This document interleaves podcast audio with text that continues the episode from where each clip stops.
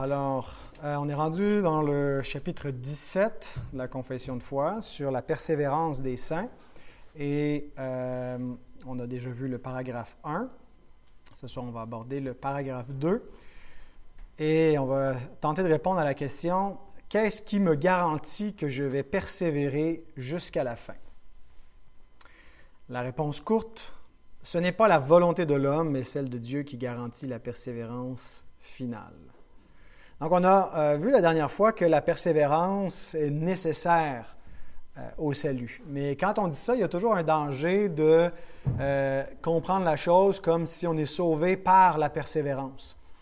Et c'est vraiment donc important de bien définir de quelle façon la persévérance est nécessaire et comment donc ça s'accomplit, cette persévérance-là, que c'est n'est pas comme un un salut par, euh, par grâce et par les œuvres combinées où euh, la grâce de Dieu nous sauve dans la mesure où on génère une persévérance. Euh, et donc, c'est nécessaire de définir ce qui garantit notre persévérance.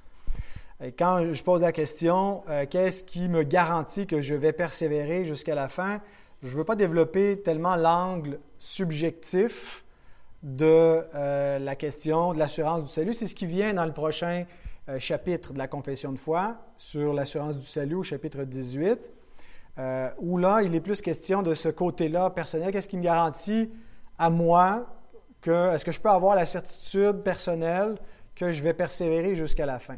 Mais c'est plutôt, qu'est-ce qui garantit la persévérance de ceux qui persévèrent? Qu'est-ce qui fait que ceux qui persévèrent, c'est garanti qu'ils vont persévérer ou que les vrais croyants vont persévérer. Qu'est-ce qui garantit leur persévérance?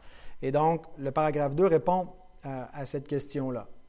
Cette persévérance des saints ne dépend pas de leur libre arbitre, mais de l'immutabilité du décret de l'élection, lequel découle du libre et immuable amour de Dieu le Père, de l'efficacité du mérite et de l'intercession de Jésus-Christ et de l'union avec lui, du serment de Dieu, de la présence permanente de son esprit, de la semence de Dieu en eux et de la nature de l'alliance de grâce. Tout cela résulte, de tout cela, pardon, résulte son caractère certain et infaillible. Le caractère certain et infaillible de la persévérance. Alors tout cela, finalement, garantit la persévérance des saints. Donc la première chose que la confession nous dit, c'est euh, pas qu'est-ce qui nous le garantit, c'est qu'est-ce qui nous le garantit pas. Ce n'est pas le libre arbitre. Et euh, en cela, la confession vise la conception euh, arminienne du salut et aussi catholique romaine.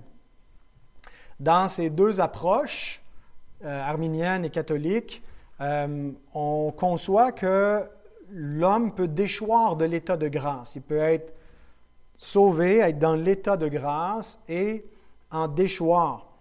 Et donc, s'il peut déchoir de l'état de grâce, c'est que, ultimement, ce qui garantit la persévérance dans l'état de grâce, c'est la volonté de l'homme. C'est dans sa volonté, dans son libre arbitre, que réside la possibilité de persévérer ou de déchoir. C'est pas que les arméniens et les catholiques euh, ne croient pas que euh, Dieu préserve par sa grâce les croyants. Dieu est tout à fait disposé, selon eux, à euh, préserver les croyants, mais il ne les préserve pas de manière infaillible et il ne les préserve pas de manière irrésistible. C'est-à-dire que Dieu va faire tout ce qu'il peut pour nous préserver, mais à la fin, euh, il va respecter notre choix, notre libre arbitre et que quelqu'un pourrait, euh, nonobstant la, grâce de préservation divine, bien euh, déchoir de cet état de grâce et perdre le salut. Donc, parce ultimement, c'est là où réside, pour eux, dans cette conception, l'assurance de la persévérance. Donc, ce n'est pas vraiment une assurance, c'est tu es sauvé si tu persévères, puis c'est possible que tu ne persévères pas, et donc c'est dans la volonté humaine que résident euh, ces deux options. Donc, la première chose que notre confession de foi dit, c'est pas ça. Elle rejette cette conception. Ce n'est pas euh, dans le libre arbitre que réside l'assurance de la persévérance. Euh, la théologie réformée, notre confession de foi, euh, reconnaît que la volonté humaine a un rôle à jouer dans la persévérance. On ne, voit pas l'être humain croyant juste comme un automate euh, qui n'a pas une volonté véritable, personnelle.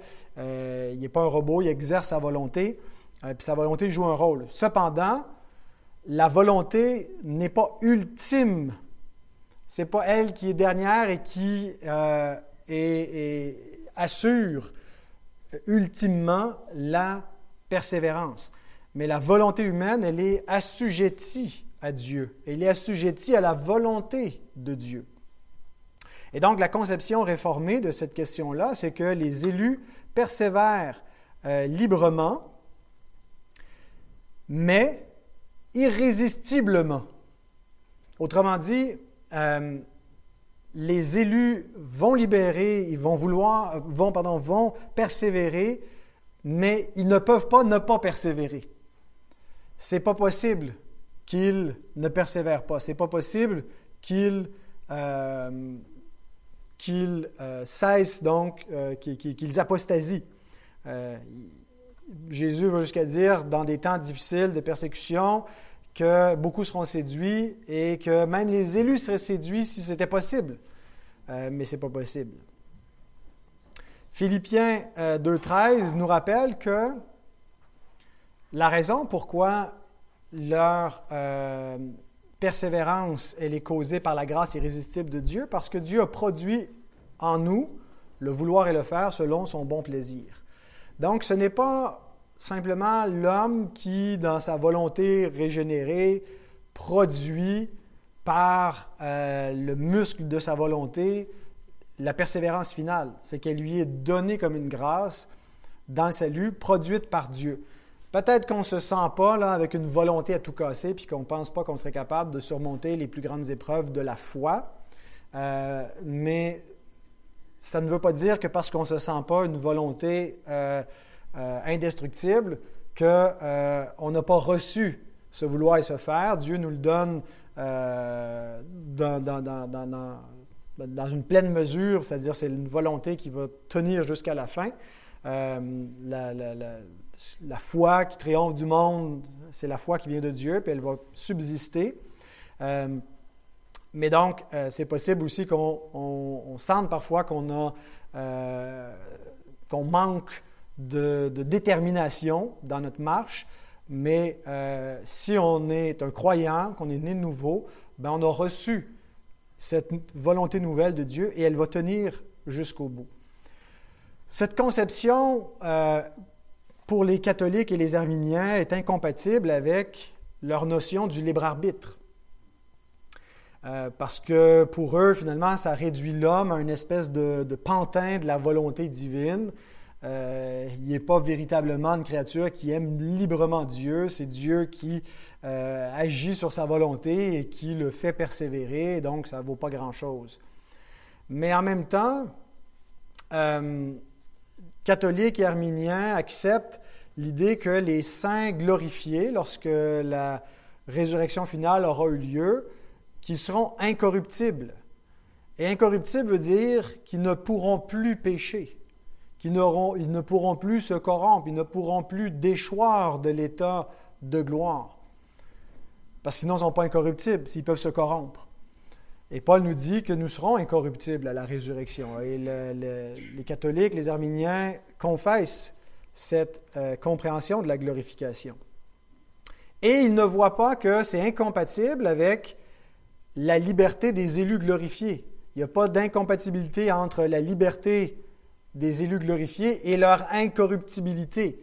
On ne les voit pas juste comme des marionnettes qui ne pêchent plus parce qu'ils ne peuvent plus pêcher, puis c'est pas parce qu'ils ne veulent plus pêcher. En fait, ils sont tellement libres du péché qu'ils ne peuvent plus pécher.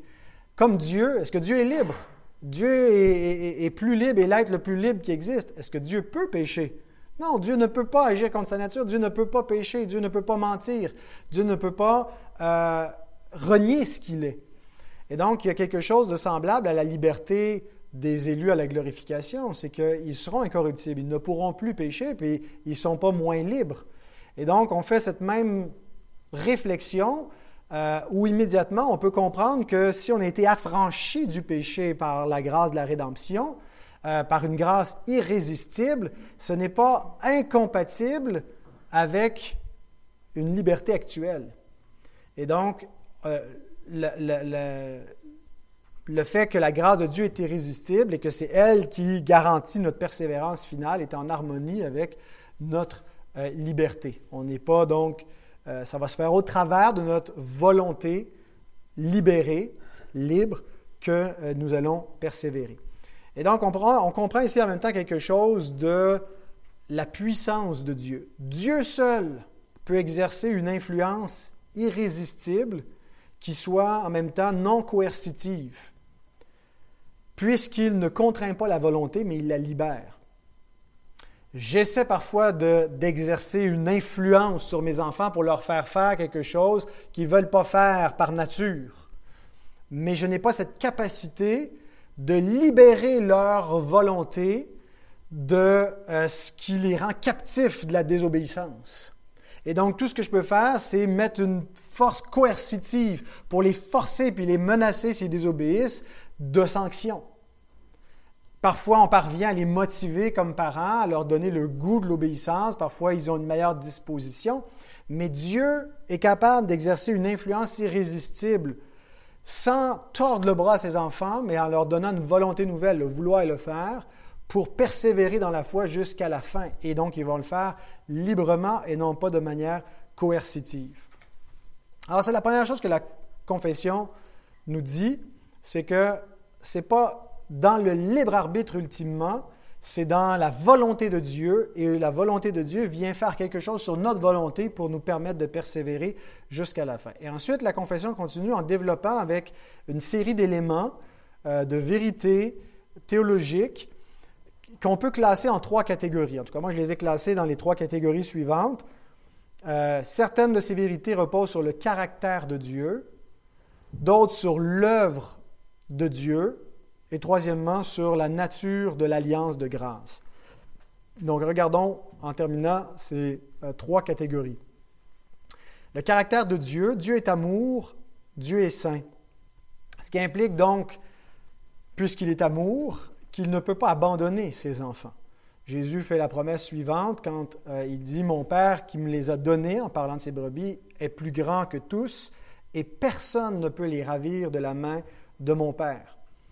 Donc Dieu aime ses brebis, il les garde, et pas même les brebis elles-mêmes peuvent se ravir de la main de Dieu, et personne donc non plus. Paul va l'appliquer pas seulement à des individus, mais à des circonstances dans Romains 8, 38, 39, en disant j'ai l'assurance que ni la vie, ni la mort, ni la vie, ni les anges, ni les dominations, ni les choses présentes, ni les choses à venir, ni les puissances, ni la hauteur, ni la profondeur, ni aucune autre créature ne pourra nous séparer de l'amour de Dieu manifesté en Jésus-Christ, notre Seigneur.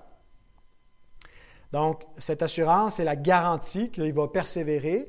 Et ce qui garantit ça, c'est quoi? C'est l'amour de Dieu. Mais l'amour de Dieu, ce n'est pas simplement une émotion, c'est son caractère, c'est son essence propre. On ne dit pas Dieu a de l'amour, Dieu est amour, Dieu définit ce qu'est l'amour même. Euh, mais non seulement Dieu est amour, Dieu, il est saint. Il ne peut pas mentir en promettant un salut éternel qui ne s'accomplirait pas. Tite 1, 2 nous dit que euh, euh, lesquels reposent sur l'espérance de la vie éternelle, promise avant tous les siècles par le Dieu qui ne ment point. Donc nous avons l'espérance de la vie éternelle qui, que nous possédons comme une promesse, une promesse d'éternité, hein, l'éternité passée, euh, mais un salut éternel qui va jusque dans l'éternité future, euh, par, promis par le Dieu qui ne ment point. Dieu ne peut pas mentir. Et on peut aussi faire euh, le, parallèle avec ce qui nous est dit de notre salut dans Hébreu 6 et, Dieu qui a juré pour garantir ce salut qu'il a promis à Abraham. Et il a juré par lui-même, parce qu'il ne pouvait pas jurer par plus grand que lui, ni par une personne plus grande que lui, ou par un concept ou une, vertu qui surpasserait Dieu. Il n'y a rien au-dessus de Dieu. Euh, et donc, Dieu jure par lui-même, pas pour se convaincre lui-même, pour nous convaincre nous. Hein, le but d'un serment, c'est de faire taire les contestations entre les hommes, euh, de donner une garantie qu'une chose va arriver. Et donc, Dieu nous donne une grande assurance en jurant par lui-même. Donc, la, la certitude de l'accomplissement de sa promesse d'un salut éternel, qu'est-ce qui me garantit que le salut que je possède aujourd'hui disparaîtra pas, euh, que je ne serai pas ravi de la main de Dieu, que la mort va pas, ou les persécutions, les tribulations, quoi que ce soit, va pas me ravir de sa main, parce que Dieu a juré par lui-même. Et donc Dieu a mis sa réputation en jeu. Euh, il a mis son propre honneur dans la promesse de réaliser euh, ce plan de rédemption. Et donc la réalisation finale, ou ma persévérance finale, ben, ultimement, Dieu ne l'a pas dépendre de ma volonté, mais de la sienne, de sa fidélité. Et donc, sans le caractère divin et les attributs de Dieu, c'est la plus grande garantie qu'on peut avoir pour notre salut. Il euh, n'y a pas plus grand même. L'Épître aux Hébreux le, dit comme ça. Dieu ne peut pas jurer par quelque chose de plus grand que lui. Ah, il jure par lui-même. Et il n'y a rien donc qu'on pourrait trouver euh, qui nous donne une plus grande certitude que euh, notre salut va euh, donc euh, se, réaliser. On, a un salut qui, est déjà réalisé, mais qui n'est pas encore réalisé, mais il va pleinement se réaliser. Et Dieu le jure par lui-même.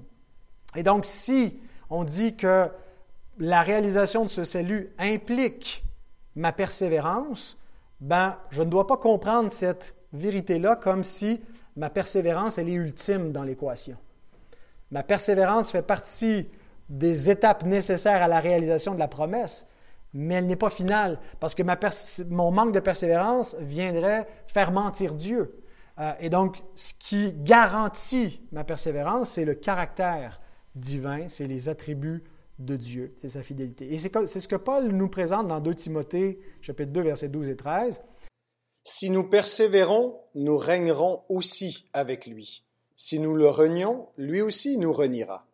Si nous sommes infidèles, il demeure fidèle car il ne peut se renier lui-même. Donc, d'abord, la première partie ne semble pas tellement un encouragement, ça semble plutôt euh, une menace en disant il n'y a, pas une garantie de persévérance, parce que si on le renie, il va nous renier. Mais euh, en fait, le, verset 12 nous rappelle la nécessité d'une foi qui persévère. Euh, une foi qui ne persévère pas est une fausse foi ou est une foi morte, c'est pas euh, une vraie foi. Et euh, donc, ceux qui apostasient sont pas des gens qui avaient le, le salut et l'ont perdu. Jésus dit dans Matthieu 7, 23 concernant euh, les faux professants, je ne vous ai jamais connu, retirez-vous de moi, vous qui commettez l'iniquité. Il dit pas, je vous ai connu et vous êtes tombé en cours de route et donc vous m'avez renié, je vous renie. Je ne vous ai jamais connu. Donc, ils n'ont jamais été dans la foi. Euh, et donc, ils sont dans la catégorie des non-croyants.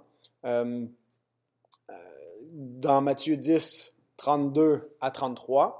Euh, c'est pourquoi quiconque se déclarera publiquement pour moi, je me déclarerai moi aussi pour lui devant mon Père qui est dans les cieux. Mais quiconque me reniera devant les hommes, je le renierai aussi devant mon Père qui est dans les cieux. Alors, euh, les croyants, euh, ceux qui professent la foi, sont d'un côté, ceux qui rejettent le Christ, soit qui n'ont jamais cru ou qui ont professé pour un temps, euh, ben, euh, ils, sont, euh, ils sont en dehors du royaume et donc ils ne persévéreront point. Et le verset 12, dans 2 Timothée 2, 12 et 13, nous déclare que pour régner avec lui, il faut persévérer dans la foi. et ceux qui ne persévèrent pas, soit qui n'ont jamais cru ou soit qui le renient, ne sont pas les héritiers du salut. Mais le verset 13 ajoute une euh, une assurance aux vrais croyants euh, et surtout une assurance dans le contexte où ils pourraient euh, par moment tomber dans l'infidélité. Si nous sommes infidèles, et je ne pense pas ici que Paul veut dire si nous sommes des incroyants, mais c'est plutôt si nous sommes temporairement infidèles, si nous bronchons, et nous bronchons tous de quelque manière, nous dit Jacques, bien, lui, il demeure fidèle, car il ne peut se renier lui-même. Et donc, notre persévérance finale n'est pas garantie par notre fidélité, mais par la sienne, par son caractère fidèle, parce que Dieu ne peut pas se renier lui-même. Donc ça, c'est euh, concernant le caractère de Dieu. Euh, c'est la base euh, première, c'est son essence. Mais le caractère de Dieu, ce qu'il est, c'est traduit aussi par des œuvres dans le salut, les œuvres de Dieu dans le salut, qui assurent la pérennité du salut. et, donc qui assurent forcément la pérennité de ma persévérance, puisque euh, il est nécessaire que je persévère jusqu'à la fin pour être sauvé, et ça ne peut pas être la fidélité de Dieu qui soit conditionnelle à ma persévérance, c'est plutôt ma persévérance qui est euh, déterminée par la fidélité de Dieu. Et donc ce caractère de Dieu se manifeste par des œuvres, et la confession nous présente les œuvres de Dieu dans le salut, ou les œuvres pour le salut, et les présente dans un, un ordre trinitaire. Le Père, le Fils, le Saint-Esprit. Le Père choisit et décrète, le Fils accomplit et intercède, l'Esprit scelle et habite les croyants. Et donc, cette euh, euh, présentation du salut dans un ordre trinitaire nous rappelle ce que Paul nous présente dans Éphésiens chapitre 1, verset 3 à 14. Dans nos versions en français, c'est euh, plusieurs phrases, plusieurs versets, mais dans l'original en grec, c'est une seule longue phrase dans laquelle Paul décline tout le salut et le présente euh, comme une œuvre trinitaire, l'œuvre du Père, l'œuvre du Fils, l'œuvre de l'Esprit. Et nulle part, Paul ne fait-il intervenir la volonté de l'homme dans le portrait du salut. C'est pas euh, elle qui est déterminante, elle est plutôt déterminée. Donc notre volonté peut-être peut nous sembler euh, être au premier plan dans notre expérience subjective du salut. On a l'impression vraiment que on tient par notre volonté euh, puis finalement on tient par un fil et que le fil de notre volonté peut facilement être rompu. Mais une lecture objective nous révèle que notre volonté n'est pas déterminante, elle est déterminée. Euh, et donc, il ne faut pas juste se, fier à notre impression subjective, mais se fier euh, aux données bibliques objectives. Et donc, la troisième catégorie d'éléments qu'on retrouve dans le paragraphe 2, après le caractère divin, les œuvres divines, c'est la nature de l'alliance de grâce. Hein, parce que le Dieu saint et agissant aurait pu créer aussi un salut conditionnel et euh, déterminé par la volonté humaine. C'est pas ce qu'il a fait. Euh, le salut que Dieu a créé, euh, il l'a créé dans le cadre d'une alliance. une alliance donc détermine les paramètres, les euh, modalité de notre rapport avec Dieu. Et donc, l'alliance dans laquelle on est, les théologiens l'appellent l'alliance de grâce, et elle réunit Dieu et l'homme dans une relation d'alliance éternelle. Donc, si c'est une alliance éternelle et qu'il est nécessaire que l'homme y persévère pour pouvoir y demeurer éternellement, bien, ce, qui, ce qui garantit la persévérance perpétuelle de l'homme, ben c'est pas la volonté de l'homme lui-même, c'est l'action de Dieu. Et c'est ce que Jérémie nous euh, déclare dans Jérémie 32, verset 40, où il annonce euh, l'avènement de la nouvelle alliance. Il l'appelle pas ici la nouvelle alliance, mais je pense que c'est la même alliance dont il traite dans Jérémie 31, euh, quand il parle de la nouvelle alliance. Mais au chapitre 32, verset 40, il dit, Je traiterai avec eux une alliance éternelle je ne me détournerai plus d'eux, je leur ferai du bien et je mettrai ma crainte dans leur cœur afin qu'ils ne s'éloignent pas de moi. Donc, ici, il y a cette promesse que euh, l'alliance dans laquelle nous sommes avec Dieu est une alliance éternelle et euh, ceux qui sont dans cette alliance-là ne s'éloigneront pas de Dieu.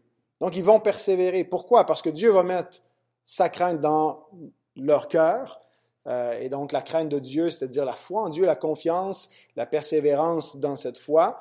Euh, et Dieu donc ne se détournera pas de nous. Et puis l'alliance demeure éternelle. Et donc en ce sens-là, elle est inviolable. elle ne peut pas être brisée. Et c'est ce qui caractérise l'alliance de grâce ou la nouvelle alliance. Cette, ce, caractère inconditionnel et monergique. c'est-à-dire qu'elle n'est pas, euh, elle ne dépend pas d'une condition que nous devons remplir nous-mêmes. Les conditions de l'alliance de grâce, c'est Dieu qui les accomplit. Euh, et elle est monergique, c'est ce que ça veut dire, c'est-à-dire que c'est euh, mono-ergon, deux mots grecs qui veut dire l'œuvre euh, est faite par un seul. Elle n'est pas synergique. Elle n'est pas faite par une collaboration où je mets un peu du mien et Dieu fait sa part, moi je fais ma part. Toutes les conditions pour le garantir l'alliance et, sa, sa, pleine réalisation, bien c'est monergique, c'est Dieu qui le fait. Bien sûr, c'est moi qui exerce la foi, mais même la foi est un don, est un cadeau de Dieu. Et c'est Dieu qui met sa crainte dans nos cœurs et qui fait qu'on ne s'éloigne point de lui. Et donc, ça, c'est ce qui distingue l'alliance de grâce de euh, l'alliance des œuvres qui était représentée dans l'alliance mosaïque. L'alliance euh, conclue au désert de Sinaï avec Moïse et le peuple d'Israël était conditionnelle et elle était euh, synergique. Le peuple devait faire quelque chose euh, pour euh, obtenir, pour, pouvoir subsister dans l'alliance et il pouvait briser cette alliance et il l'a brisée. Et d'ailleurs, Jérémie, dans le chapitre 31, fait cette comparaison entre la nouvelle alliance qui, qui va être établie, mais qui était déjà annoncée, promise et effective au temps de l'Ancien Testament, et il la compare avec l'ancienne alliance qui, elle, pouvait être brisée. Donc Jérémie 31, 31 à 34, euh, il dit, Voici les jours viennent, dit l'Éternel, où je ferai avec la maison d'Israël et la maison de Juda une alliance nouvelle. Donc de là, on tire la terminologie nouvelle alliance parce qu'elle est annoncée comme une alliance nouvelle, non comme l'alliance que je traitais avec leur père le jour où je les saisis par la main pour les faire sortir du pays d'Égypte. Donc il se réfère à l'alliance mosaïque. Euh, alliance qu'ils ont violée, quoique je sois leur maître, dit l'Éternel.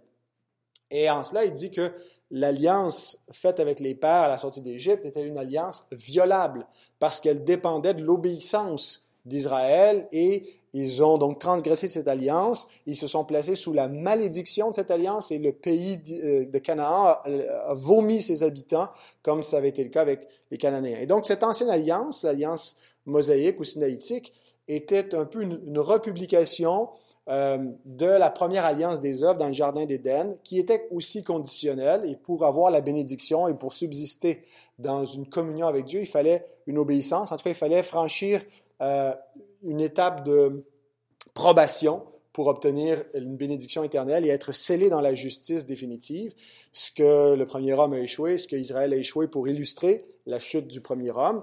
Et Dieu donc déclare après que cette alliance des œuvres soit brisée, qu'il va faire une nouvelle alliance qui ne sera pas comme l'autre, c'est-à-dire qu'elle ne sera pas de la même nature.